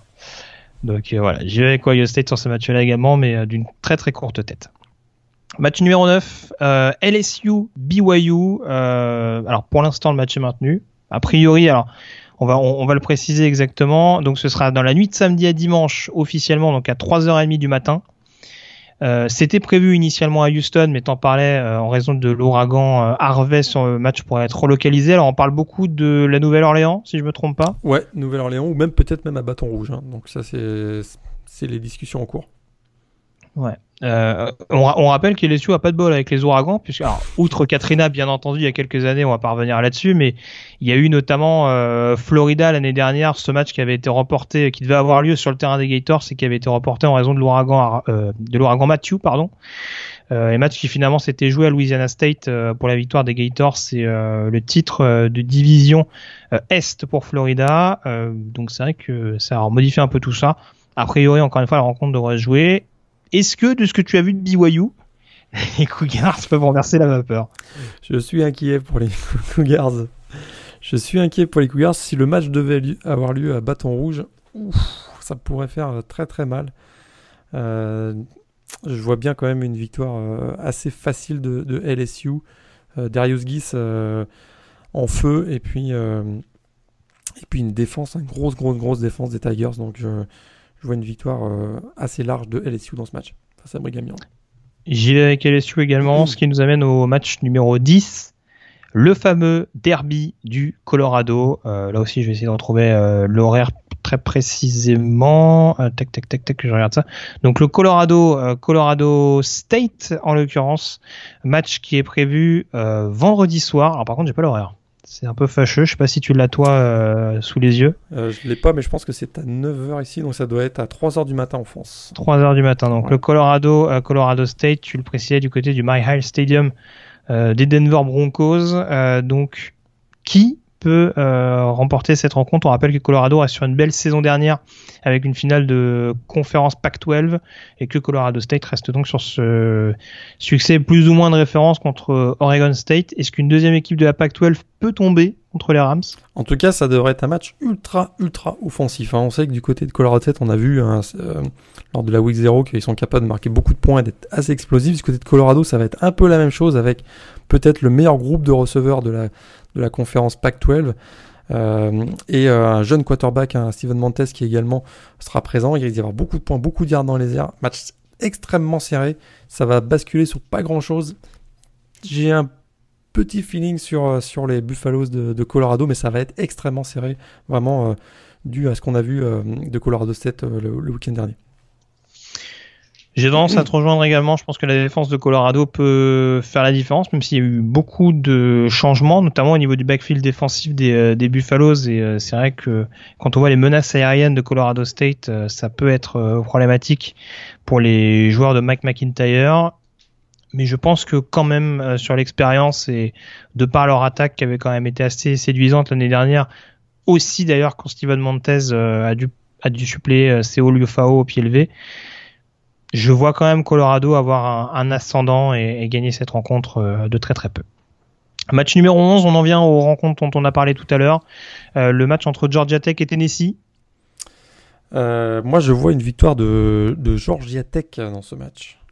Courte victoire, mais, une victoire, sûrement d'ailleurs, comme je disais tout à l'heure, avec un, un, jeu décisif de Matthew Jordan. Donc une très courte victoire de Georgia Tech, mais une victoire quand même. Alors j'ai pas précisé l'horaire, mais j'en parlais un petit peu tout à l'heure. Euh, dans la nuit de lundi à mardi euh, prochain, donc euh, à 2h du matin, j'y vais également avec Georgia Tech. D'une part parce qu'il y a quand même l'avantage de jouer quand même à la maison. Et également, t'en parlais un petit peu, mais voilà, ce gros jeu d'attaque de Georgia Tech, cumulé à cette défense de Tennessee qui a perdu un de ses tauliers. Euh, avec Todd Kelly, euh, Darren Kirkland, c'est quand même euh, l'âme de cette nouvelle défense de Tennessee. Et puis, du coup, bah, ça risque de tanguer un peu. On ne sait pas exactement comment ça peut résister au niveau du run-stop du côté des Volunteers. Donc, j'aurais un peu plus tendance à aller vers Georgia Tech. Match numéro 12, UCLA contre Texas A&M dans la nuit de dimanche à lundi à 1h30 du matin. Ah, J'ai même un score à te proposer là. Une petite surprise. Texas A&M qui gagne à UCLA 38-34 oh non, il nous aura fait une Alabama Clemson. Oh là là. Ça va pas du tout. Je vais être obligé de le mettre à la fin du podcast. Euh, Texas AM qui gagne pour toi. Euh, bah, je parlais du, du, fait que Kenny Young était mon game changer, donc euh, j'aurais du mal à aller ailleurs que vers UCLA. J'en ai pas parlé dans les match mais je serais assez intrigué par ce que peut donner la ligne offensive de Texas A&M. On sait qu'il y, y, a des bons linemen qui sortent généralement. Il faudra voir ce que ça donne contre, une, contre un pass rush des Bruins qui, je pense, sera loin d'être pourri. J'y vais quand même avec, euh, avec UCLS sur cette euh, rencontre. La défense de Texas A&M m'impressionne pas outre mesure. Avec en plus le départ euh, des deux pass rushers principaux qui étaient Miles Garrett et, et Dayshon Hall. Je pense que UCLA peut s'imposer d'une courte tête comme ça a pu être le cas pour les Eagles l'année dernière. Match numéro 13 à présent avec la confrontation entre West Virginia et Virginia Tech. Beaucoup de points, mais, euh, mais une victoire, une courte victoire aussi de, Virginia Tech dans ce match. Eh bien, j'ai donné Justin Crawford en game changer, donc je ne change pas d'avis. Victoire des Mountaineers selon moi. Match numéro 14, Florida-Michigan. Alors, j'ai pas donné, attends, excuse-moi, je fais juste, vas-y, je te laisse donner ton pronostic et je récupère les horaires. Ok. Euh, match défensif et euh, comme je disais peut-être Rachan Guerry qui pourrait faire basculer la rencontre du côté de, des Wolverines donc euh, une courte victoire genre 20 à 16 de Michigan face à Florida. Eh bien, j'y vais également avec euh, Michigan. Je pense, je, pense, que le score sera à peu près comme celui que tu vois. Ce sera à peu près dans la même eaux. Euh, une courte victoire des Wolverines avec notamment des, des actions décisives en défense euh, de la part de Michigan. Alors, les horaires concernant le West Virginia, Virginia Tech, ce sera dans la nuit de dimanche à lundi à minuit 30 heure française donc. Et puis le Florida Michigan, j'essaie de vous retrouver ça tout de suite. Euh, tac, tac, tac, tac, tac. Donc ce sera euh, samedi soir euh, à 21h30, donc encore une fois du côté d'Arlington, donc un horaire assez intéressant pour ceux qui veulent suivre le match du côté de la France. On termine avec ce match numéro 15, forcément Morgan, Alabama contre Florida State, avec ce match qui est donc prévu dans la nuit de samedi et dimanche à 2h du matin. J'espère me tromper, hein, qu'on ait un match vraiment explosif, ultra passionnant et avec beaucoup de suspense, mais j'ai peur qu'on ait une bataille des tranchées, on en a parlé tout à l'heure, et ça pourrait basculer en, faveur de Alabama dans le quatrième carton. Finalement, un scénario assez classique des choses qu'on a pu voir ces, ces deux, trois dernières années. je dis tout comme toi, victoire d'Alabama. Euh, allez, allez, un truc de ouf, un truc qui arrive souvent avec euh, un field goal du kicker à la dernière minute. Généralement, ils recrutent des bons kickers à Alabama. Donc, euh, c'est ironique, bien entendu. Donc, victoire d'Alabama. Euh, d'une courte tête donc dans les dernières minutes. On a fait le tour donc Morgan sur cette euh, week 0 et sur cette prévue de la week 1. Euh, Ce fut court comme prévu. 1h30. et on se retrouve en tout cas quant à nous la semaine prochaine pour un nouveau débrief, un nouveau retour sur l'actualité du college football. D'ici là, passez une excellente semaine restez bien attentifs à cette semaine de college football qui va s'étendre de jeudi à lundi. N'hésitez pas à passer sur le site Blue pour un maximum d'informations formation sur le portail vidéo également pour voir les rencontres, euh, pour voir ou revoir d'ailleurs les rencontres euh, de la week 0. Euh, Et puis quant à nous, on se retrouve la semaine prochaine, Morgan. À très vite. Salut à tous. Bonne semaine à tous. Ciao.